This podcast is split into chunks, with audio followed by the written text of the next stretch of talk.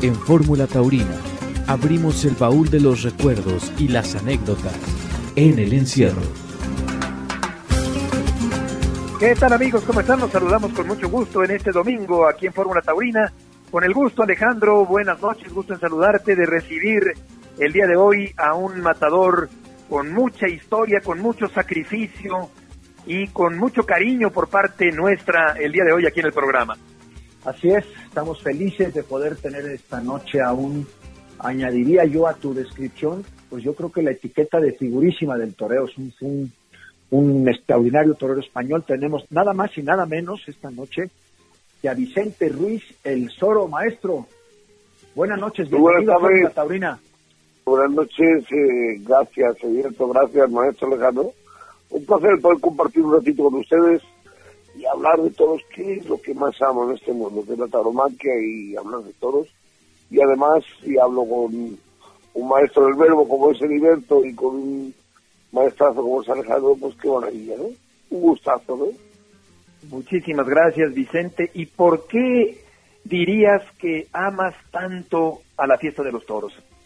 Yo creo que soy un enfermo patológico de nací con una con esa enfermedad que se llama, pues no sé, amo al, toro, amo a la tauromaquia, no conozco otra función más bella, más bonita, más dura a la vez, pero qué bonita, ¿no? Y nací, mi padre fue, yo soy hijo del cuerpo, mi padre fue novillero, luego fue cómico en mi casa, éramos dos hermanos y el único juguete que teníamos era el capote y la muleta de mi mamá, y a través de ahí empezó y nací, y pues yo nací ya muy chiquito ya, que yo torero, y sin tener condiciones físicas, era muy gordito, y bueno, pues mi padre, cuando decía yo torero, mi padre decía, no, no, tú picador, picador, porque vivía en la ciudad de picador, era gordito y bajito, y, y la verdad es que, fíjate, sin reunir todas aquellas condiciones que aparentemente, entre comillas, no se veían, porque mi hermano Pedro y mi hermano Pepe sí se veían más condiciones físicas y chulas, pues yo fui el que llegué a, a comer del pastel y bien. A partir de ahí no hay quien pare las ilusiones de aquel chaval. Torear se convierte en una locura que acaba contagiando a sus paisanos. Torea en donde puede, en las calles de Follos y en las placitas de la sierra. Recorre España entera la parte seria de los calderones e incluso debuta en Valencia en los festejos de la oportunidad. Aquel día pagó con sangre un impactante tercio de banderillas que había ensayado solo horas antes. Gana el concurso, torea cuatro tardes seguidas, se suceden los triunfos, debuta con picadores y corre la voz de la buena nueva contada por los más optimistas. Valencia tiene un torero. Pese a todo hay fundadas dudas sobre sus posibilidades, fundamentalmente porque no le acompaña el físico. ¿Qué tanto sacrificio tuviste que hacer para bajar de peso y ponerte en forma cuando empezaste ya en forma tu carrera taurina? Ha sido una lucha constante contra contra mi cuerpo. Yo tengo así en la huerta, el sustento de nuestra casa era trabajar en la huerta, con mucha honra fui un torero de la huerta, y, en mi casa sustento para poder llevar la comida a casa de trabajar, y, y trabajé mucho y en el campo con las lechugas, con la verdura, y, y fíjate, entre toda mi vida he tenido esta dieta, toda mi vida, y en cuanto me he dejado un poquito siempre subía incluso toreando tenía que cuidarme más en temporada que cuando dejaba torear en temporada cuando toreaba todos los días que aparentemente se parece ser que se pierde peso pues yo sí me descuidaba ese día cuando hablas de la parte dura del toreo ¿a qué te refieres? de la dureza del toreo pues aquí hay muchas horas de soledad de sacrificio, de lucha de sufrimiento interno, de cuando las cosas no salen bien o cuando no te ponen. Pues, afortunadamente nunca conocí eso, pero he visto a, gente, mm, amigos y compañeros que han sufrido mucho, no han tenido suerte, eh, se preparaban, se cuidaban tanto más que yo, y ya era difícil, y pum, salían, les metían en la cama, pum, salían, le pegaban un tocate, pum, salían, le pegaban. Hay que tener mucha suerte de la vida también, estar un poco, ser muy hábil, o no sé, o estar tocando por la varita, la suerte de tener que acompañar en este viaje, porque en este viaje también viaja en el equipaje nuestro también viaja la muerte de nuestro lado y a diario y tienes que con toda naturalidad familiarizarte con ella pero ahí viaja contigo viaja al ladito cada día que se dice de torero y nos jugamos la vida y, y bueno y disfrutamos mucho también porque el torero disfruta mucho yo siempre doy una compensación de que el torero que disfruta más que sufre pues es el que puede eh, llegar o traspasar esa barrera del sonido, del valor o como le digan, de emociones y sentimientos, es el que puede. Es complicado eh, sobrellevar todos esos tipos de sufrimientos y miedos, pero tenemos que acostumbrarnos a, a ellos y bueno, la verdad que es como algo que necesitas a diario, sí. esa droga que necesita un torero que estudiar y, y manifestar sus sufrimientos, emociones, sentimientos delante de un toro, o delante de una becerra, o un festival, o, o incluso toreando de salón, ¿no? Sentirse torero es algo muy importante, ¿no? Sí. Vicente, ¿qué tanto hay, Matador, de preparación, de actitud y de aptitud, y qué tanto de suerte para destacar en los ruedos? Yo toda mi vida he estado rodeado de profesionales.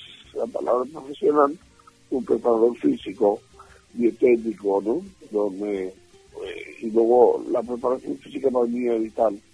Yo necesitaba estar muy fuerte para poder ante el toro. Eh, aparentemente era un toro arrollador, eh, valiente.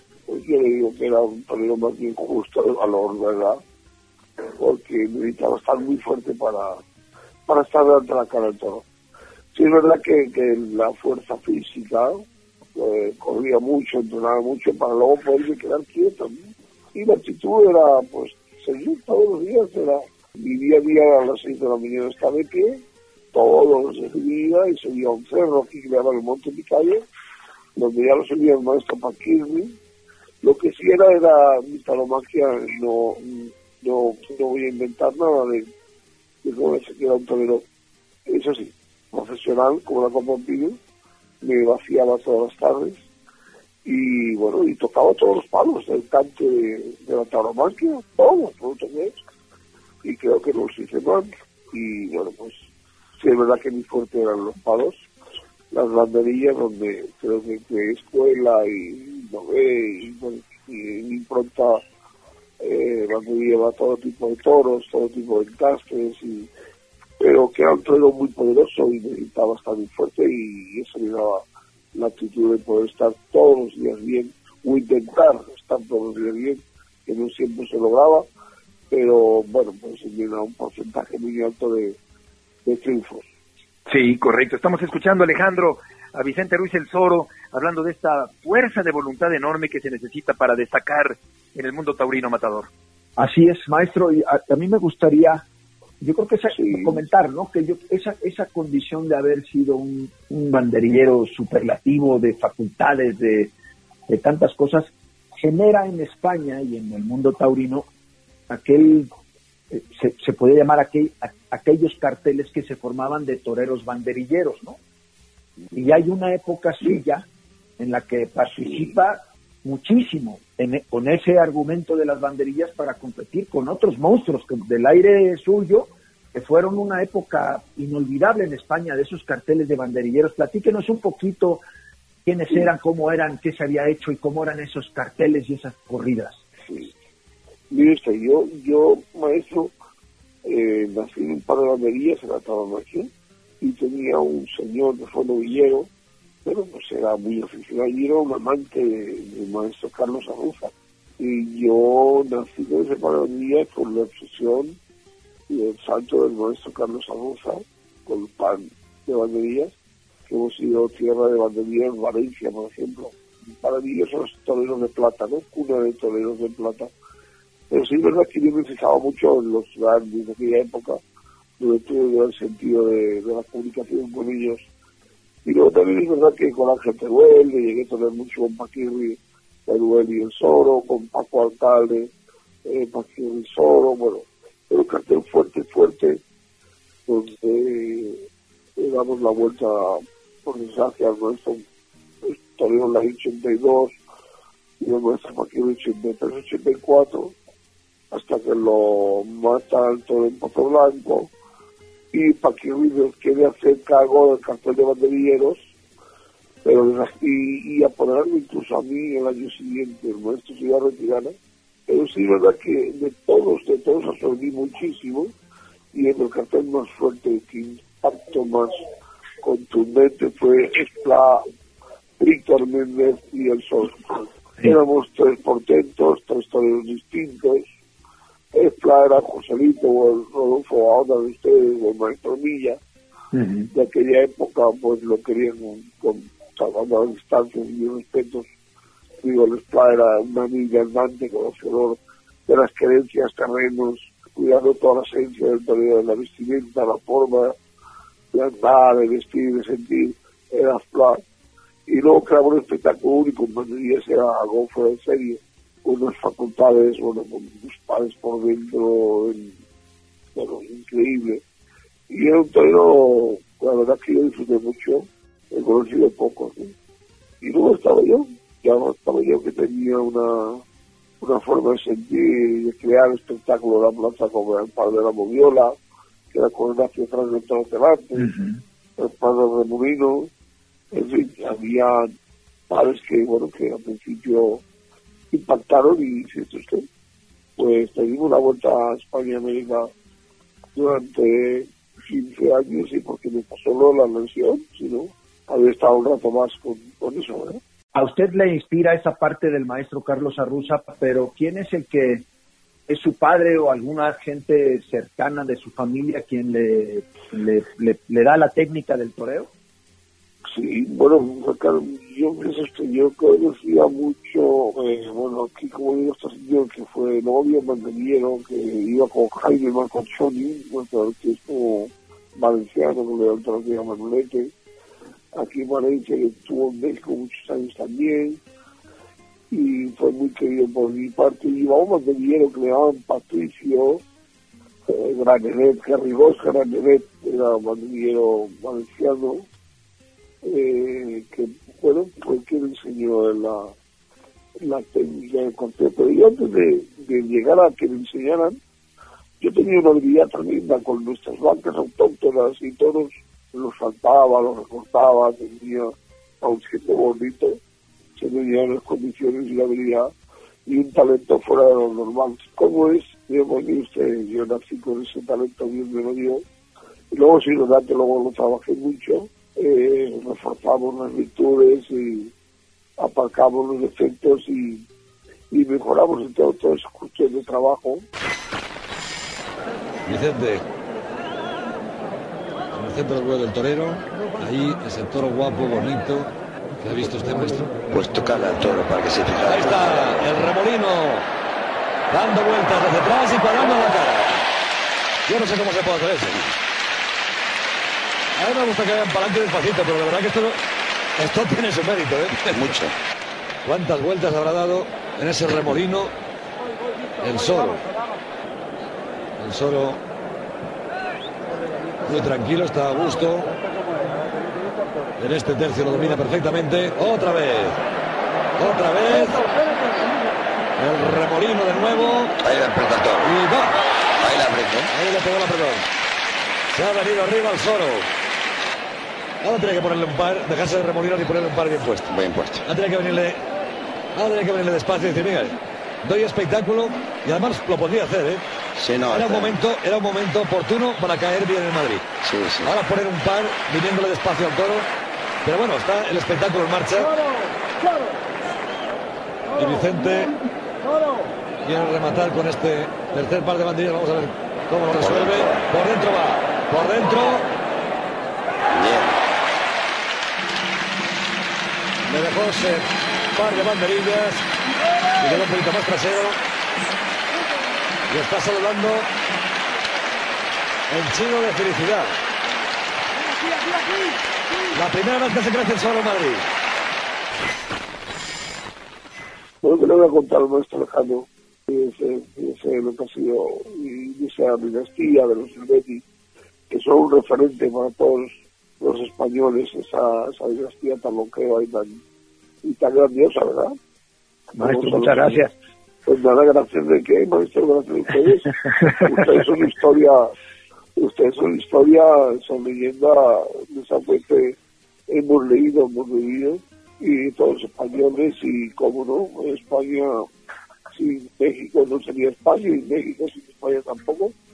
Sigue conocer a su papá, su papá fue grandioso figurón del torneo eh, aquí de España, primero de los grandes, y luego conoció muchos toreros mexicanos, a mi casa soldado, donde quedaba en su casa, en la calle Ticoyotica, en México, cuando llegaba, eh, era muy amigo de, de- del cabecero y me lo conocía mucho en aquella época, había un sabor a Joselito Huerta, al maestro, y bueno, había una esencia ahí que, que, que perdurará por los siglos de los siglos, y de esa fuente hemos vivido los toreros españoles, y me imagino que la misma admi- admiración recíproca habla de los mexicanos a España, ¿no?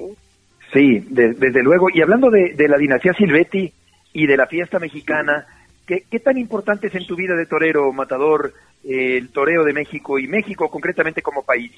Mire, yo, eh, como saben ustedes, amo México, es un país que me da mucha suerte en el sentido taurino.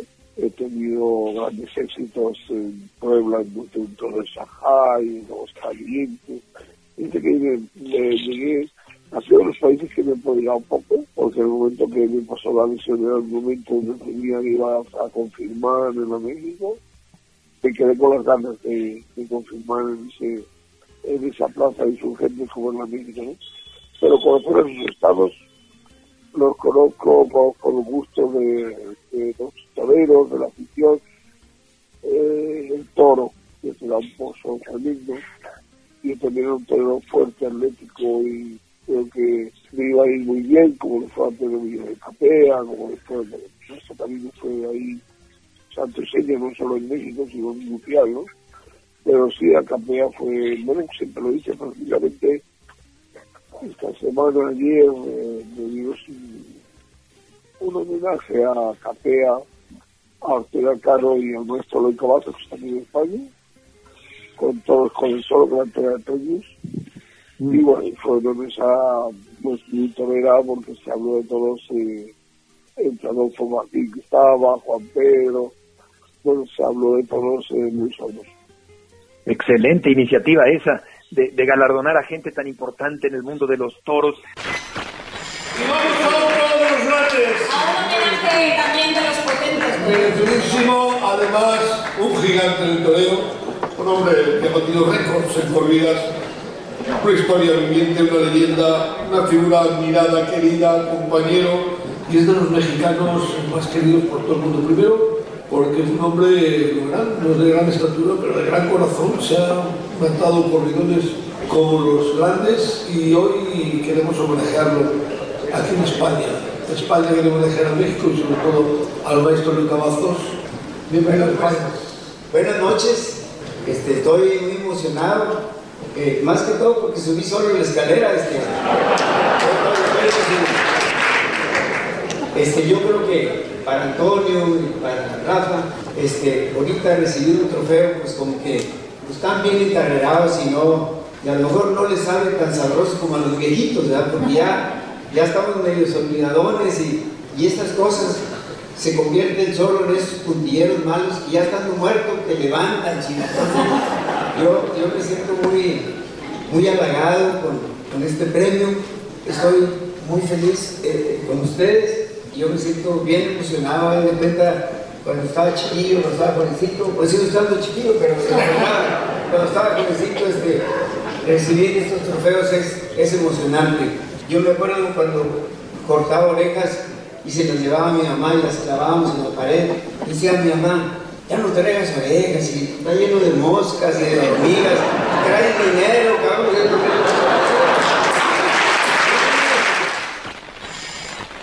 Eh, ¿Cuál ha sido el momento más difícil de tu vida de torero, Vicente? Ahí tenía tenía un momento muy difícil el año pasado, de la angustia de, comprar en Madrid, cuando se demoraron todo, eh, sentí que perdía la vida y con mucho miedo, hasta ayer pasé ese salto que Dios eh, nos da a los toreros, porque de esos contralores del ser estudio torero somos héroes, ¿verdad? Y la verdad que viví momentos muy complicados Pero si le digo la verdad, fue, este, fue cuando me lesioné y me querían eh, convencer de que mi, mi punto del, toro se había terminado. Me pilló muy joven, me pilló muy fuerte, muy preparado, ya muy sentado, mi tauromaquia muy sentada, y ahora para poder pegar un buen café en Madrid, esas cosas que uno busca el reconocimiento, ¿verdad? O en Sevilla, sin a, a dejar de torear, me llevó a momentos difíciles de mi vida y, y sufrimientos internos y, y la verdad es que nosotros hemos, eh, no tenemos terapia, la única terapia que tenemos es un torero a otro, ¿verdad? Sí. ¿Cuál es el torero español que más te gusta en la actualidad? ¿Viste? Yo no voy a declinar por ninguno de todos, porque para mí el torero, eh, todos, eh, de todos se aprende y hay figuras del torero que están ahí, los que están es por algo, ¿verdad? Entonces yo ahora mismo disfruto mucho de, de ver a Morante de la Puebla, disfruto mucho, José Antonio que es un gran amigo, disfruto mucho de ver a Maestro Manzanares, disfruto mucho de ver a Antonio Ferreira cuando las cosas ruedan, ¿verdad? Mire, disfruto mucho de un torero cuando está muy bien, que fan, cuando de una tarde completa, ¿verdad? Ortega. A la gusto escolas. Juan Ortega, sí, claro, como no. Juan Ortega es un torero muy exquisito. El- el- hay toreros ahí nuevos que vienen con un sentimiento y con una forma de interpretar, con una naturalidad, con una verticalidad, con una sutileza, mueven los eh, eh, capotes y la muleta con una personalidad muy acusada, ¿verdad? Es un torero que en su impronta está impactando a... La pena de esto es que no nos dejan hacer, el tiempo necesita un poquito más tiempo para que los toreros vayan creciendo en su tauromaquia, vayan absorbiendo a sorbos poquito a poco y vayan cultivando y trabajando en su tauromaquia y definiendo su personalidad, pero en esto del torero no esperan, aquí todo va todo muy rápido, o tiempos y cortas orejas, o te dejan sentado rápidamente en los banquillos, ¿sí? y, y que dan los valores no solo de España, sino de, de los países como Venezuela, también es necesario usar otro torero como Ricón, como Quirón, como México, que tantas figuras ha dado. Maestro, volviendo a recordar aquella tarde del 26 de septiembre de 1984 que pasa el- en, en Pozo Blanco la, la muerte del maestro Paquirri. ¿Qué, qué, qué nos puede platicar de esa experiencia de haber estado allí? De, ¿Qué es lo que pasó? ¿Qué sintió usted al saber todos, al, al- al- pues, al participar en un acontecimiento tan tremendo? Mire, yo, yo recuerdo eh, la corrida fue de San Miguel y Valdés. También es verdad que era un pueblecito, porque entonces Pozo Blanco no es la ciudad que es y la plaza y las condiciones que era. Fuimos a aquella plaza por el compromiso, porque Canorea, yo creo que Canorea tenía una vista Paquero y con Paco, me tienes que hacer un favor, tienes que venir esta placita que la vamos a remodelar y queremos recuperarla y, y dice, ¿qué cartel podíamos hacer ahí? Dijo Paquero, y yo creo que que poner de Valencia, de Valencia era yo, el solo, y hacemos un cartel de banderilleros por otro torero que había en Córdoba, que le dio la alternativa a Niño y un servidor que hace el Niño, que a Fermín vio que por lo visto el hombre, nuestras pretensiones no llegaron a un acuerdo. Luego entró el Niño en ese cartel, que al principio no entraba, era el cartel de banderilleros. Y recuerdo que la corrida fue dinero total, eh, el sorteo había un toro que era avispado, que era más terciado todo, con mi delantero, la cara que no le gustaba a nadie por las reacciones, cómo miraba, cómo escapaba, bueno. Por lo visto dio una guerra tremenda para entrar los chilenos al toro. Y la verdad que ese toro fue un toro, ya le digo, fue un toro broncón, del- con los chiqueros, rompió varias puertas, pasó un cabestro. Y bueno, hasta que ya salió el primer toro, de la tarde, dio un par de banderillas, nos banderíamos a dúo, compartimos ocho par de banderillas, le pusimos cuatro par de banderillas, y bueno, eso estuvo muy bien, le cortó la oreja el primer toro, salió el Gillo, le cortó dos al segundo, salí yo, el tercero le corté dos, aquí quedaba cuarto toro, había un receso, un pequeño descanso, y de repente sonó Clarín y dijo, bueno, pues ya, se puso a voltear y dice, bueno, vamos ya, vamos a ver si terminamos la tarde. la suerte, dijo suerte, estaba al lado y el primer ya el toro viene, eh, se le cuela a y le dio una colada seguida y el maestro como que se quedó muy cabreado que pensando que nos habíamos movido me dijo que no a todo el mundo nosotros nos quedamos petrificados y el segundo lanza le dio cruzado el toro y no se movió y lo arrayó el toro. Y bueno, todas cosas esas imágenes también que todo, yo le miraba siempre con una naturalidad, no le vi pegar quejido, ni de miedo, ni de nada, calmando a todo el mundo, eh, llamar a Ramón Mira, dando instrucciones a los médicos, él vio el panorama de esa belleza.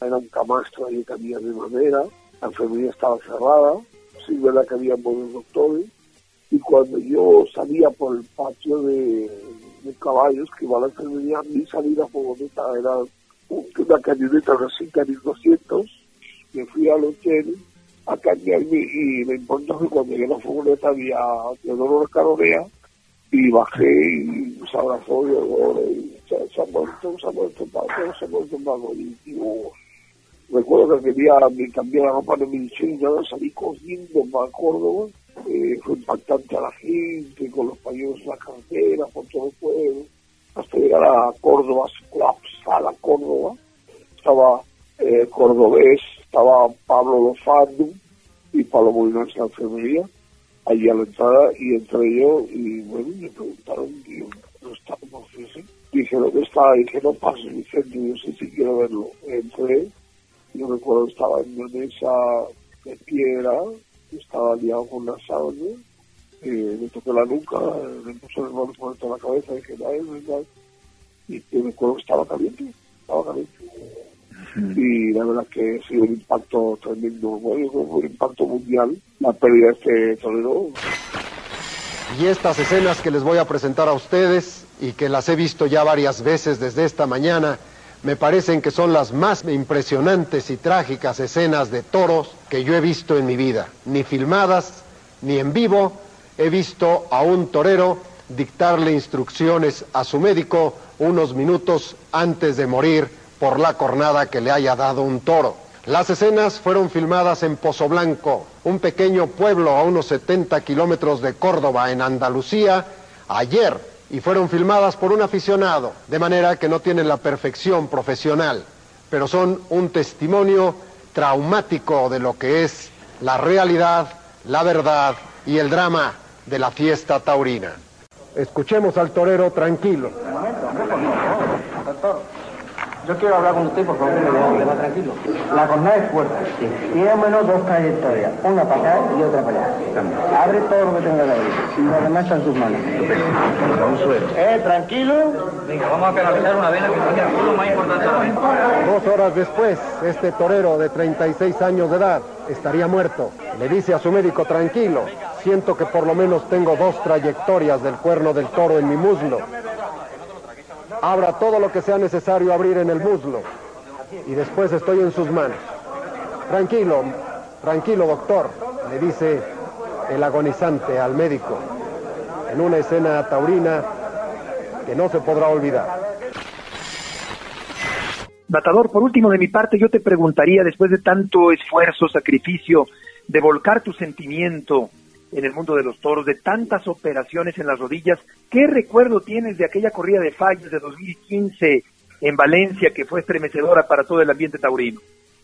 Mire, fue impactante después de 20 años. Eh, mire, que llevo 64 intervenciones eh, entre jornadas y operaciones, 64 anestesias generales. Una barbaridad. yo, aquello fue algo increíble porque fueron 20 años de soledad, de sufrimiento, como digo, de mucho sufrimiento en todos los sentidos y, y bueno, volver a vestirme de luces eh, con aquella pierna iónica, donde, bueno, yo aquello fue nada más, eh, lo hice por mí, no lo hice por dinero, ni quería volver, quería sentirme, mis compañeros, quería sentir el público, quería sentir la relación con el toro, me siento muy fantástica con él, y quería sentir toda esa presión y sus miedos, y lo, lo llegué a lograr y bueno, que fue una costumbre maravillosa. Una hazaña, verdaderamente. Una hazaña, sí. En cualquier caso, era 16 de marzo de 2015, o cuando es oro, todo lo que reluce. Como decía, difícil de describir las sensaciones de esta cuarta corrida fallera sin rebuscar en ciertas claves que solo se entienden en el contexto de Valencia. En ese pozo de sensaciones, el Soro acaparó todo un muestrario. La primera, la de la admiración de verle vestido de torero en esta plaza después de ese calvario por el que ha pasado durante más de 20 años. Luego la sensación de asombro al comprobar cómo se iba Portagayola sentado en una silla para recibir al cuarto.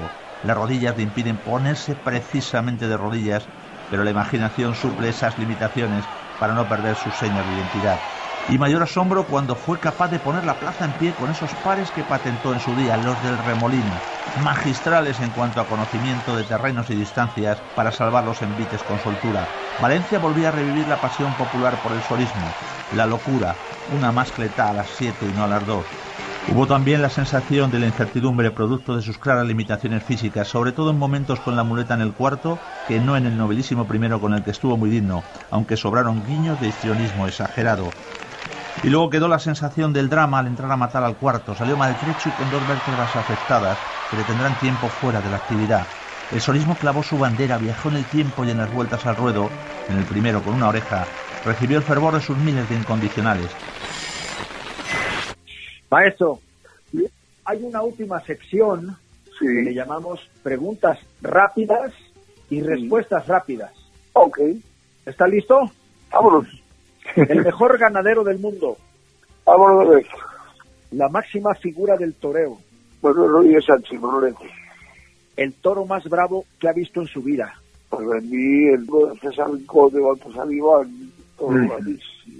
La corrida más exitosa que ha visto en su vida. La de Victorino con Luis Miguel, Palomar y Luis Enrique Pla. Y tuvimos las ventas. La mejor faena de su vida. Que nunca la hice, pero sí hubieron faenas históricas muy buenas, sobre todo en, en ciudades, en Argentina, coge un toro de Benítez Cubero que yo creo que es de los toros que, bueno, que ya se, se han dejado en el taromaquia como iba a ser o como estaba definida. Las ventas o la México. Y usted, yo prefiero la México a las ventas. A mí las ventas me muy fuerte, aunque es necesario las dos platas. entre- Un tequila o un jerez. Oh, depende de cada momento. Quizá por la mañana, antes del tentadero o de- antes de al amanecer, me viene muy bien. Y es que según aperitivo, depende. Y, y también tenemos unos vinos valencianos muy buenos, ¿eh? Claro. Claro. La mejor época del toreo español. Yo creo que los años 60, 70 y 80. ¿Las cornadas son medallas o son errores? Sí, son medallas y son errores, las dos cosas, pero yo creo que son parte de, de nuestra contribución cuando avanzamos a la profesión que, que tiene que viajar también con nosotros las jornadas. ¿Técnica o inspiración? Y yo y llegué a ser figuras sin, sin tener mucha técnica, ¿no? Yo creo que la emoción viene cuando viene la inspiración, ¿verdad? El día más feliz de su vida. Bueno, yo creo que el nacimiento de mis hijos, ¿no? Muy bien, maestro. Pues ha sido una, una entrevista muy sentida, muy de verdad, como ha sido toda su carrera de, matador de toros. Usted ha sido un ejemplo para todos los toreros del mundo. La aureola que ha tenido siempre alrededor suyo ha sido esa parte de, de desgracias, de heridas, de operaciones, de pasar un calvario para poder conseguir ese título tan anhelado de figurísima del toreo. Un ejemplo para toda la gente que conocemos de- del mundo del toro. Usted ha sido un ejemplo para todos nosotros. Nos ha, nos ha dicho que es más importante la voluntad, el deseo y, y ha podido no solamente ser figurísima del toreo, sino también, como decía este el maestro, eh, resucitar de tantas enfermedades y de tantas cosas que ya han mantenido todavía con nosotros. Maestro, ha sido una, Ah, sí. una, una, una noche muy bonita, muy interesante todo lo que nos ha platicado. Le mandamos un abrazo muy fuerte desde su México, querido. Heri- Heriberto, ¿sabe lo que ponía el pase facultativo? Resurrección del paciente. Exacto. Ma- maestro, muchísimas gracias por tomar nuestra llamada y un abrazo muy grande. Gracias. Gracias, Buenas noches, maestro. gracias. Alejandro, Gracias, gracias, gracias, maestro. Vicente. Gracias. Buenas noches, gracias. Hasta luego.